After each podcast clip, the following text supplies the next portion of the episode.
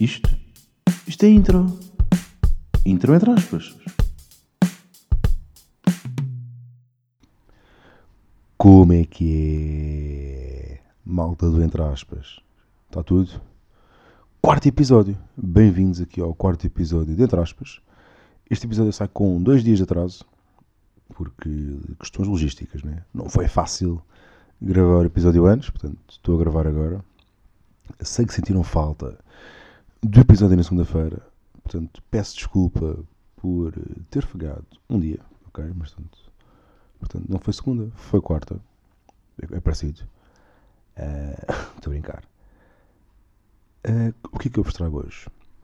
Tenho aqui uma novidade para vos contar. E, muito sinceramente, não sei se vão aguentar. Portanto, estão preparados para ouvir a minha novidade? Então, se querem assentarem-se confortavelmente, né? sentem-se no sofá, sentem-se no carro, uh, se estiverem nas finanças, sentem-se no chão. Né? No fundo, a ideia é ficarem confortáveis.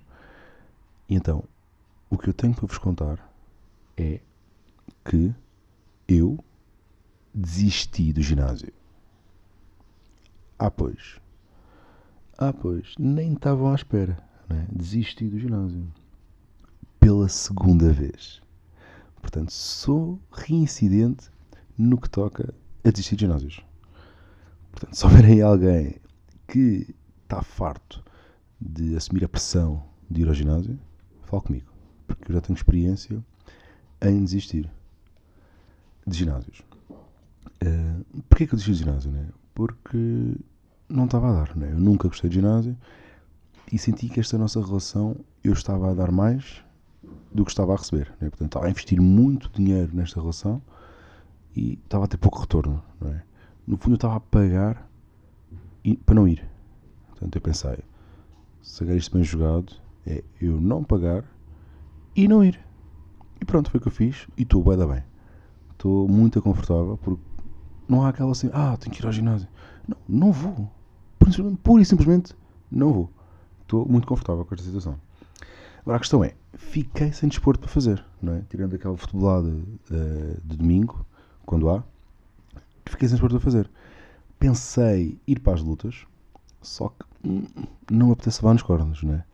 Portanto tenho que pensar aqui numa coisa para fazer uh, durante a semana. Uh, Vou-vos contar a minha experiência no ginásio. Portanto, eu só fazia bicicleta, né? Eu fazia muita bicicleta, muito cardio muito, muito cardio. Pedalava ali, no mesmo sítio, rumo ao Everest, e havia malta, e achava piada, porque havia malta que também uh, pedalava e usava a bicicleta, só que exageravam no outfit. Não, pá, eu não conseguia, porque usavam aqueles calçõezinhos de licra, aquelas t-shirts de quem vai participar na, na volta a Portugal, sabem? E aquele sapato de bicicleta de estrada. Portanto, eu pensava, eu achava que era descabido. É porque a malta está só no ginásio, não vais pedalar para lado nenhum, portanto, too much. Né? Too much. E, apesar de fazer isto, eu não sabia usar muitas máquinas no ginásio. Portanto, eu no ginásio comportava-me como se estivesse em casa de alguém que não, conheci, não conheço muito bem. Portanto, não mexia em nada que é para não estragar. Era assim que, era assim que eu treinava. Portanto, eu basicamente usava a bicicleta, fazia costas, ombro e peito e estava bom. Porque não sabia fazer mais nada, né? Porquê? Porque eu só podia ir ao ginásio entre as 6 e meia da tarde e as 8 e meia, 9. Ok? E isto é aquela hora de ponta clássica de ginásio, né? Portanto, se não reservaste a máquina com 3 meses de antecedência, chapéu, já não vais conseguir. Né? Já não vais treinar, é melhor vir daqui a 6 meses. E então, eu como não sabia usar muitas máquinas e como o resto das máquinas estavam cheias de gente, só fazia isto. Só que havia mais coisas que me irritavam no ginásio. Nomeadamente aquela malta que eu vou-vos contar o segredo para terem um corpo definido uh, sem, sem recorrerem a suplementos e prósis e cenas do género. Que é, peguem no papel e numa caneta e apontem.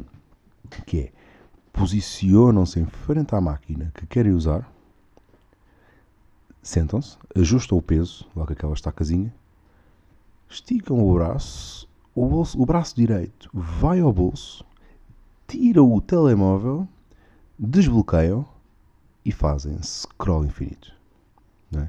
Era assim que muita gente treinava, não é? Eu vi malta com polegares super definidos, não é? Porque ficavam em frente à máquina 20 minutos e não treinavam o resto. Era só polegar. Era ali, Instagram, para cima e para baixo. Tal, tal, tal, tal, tal. Havia malta com um polegar super definido.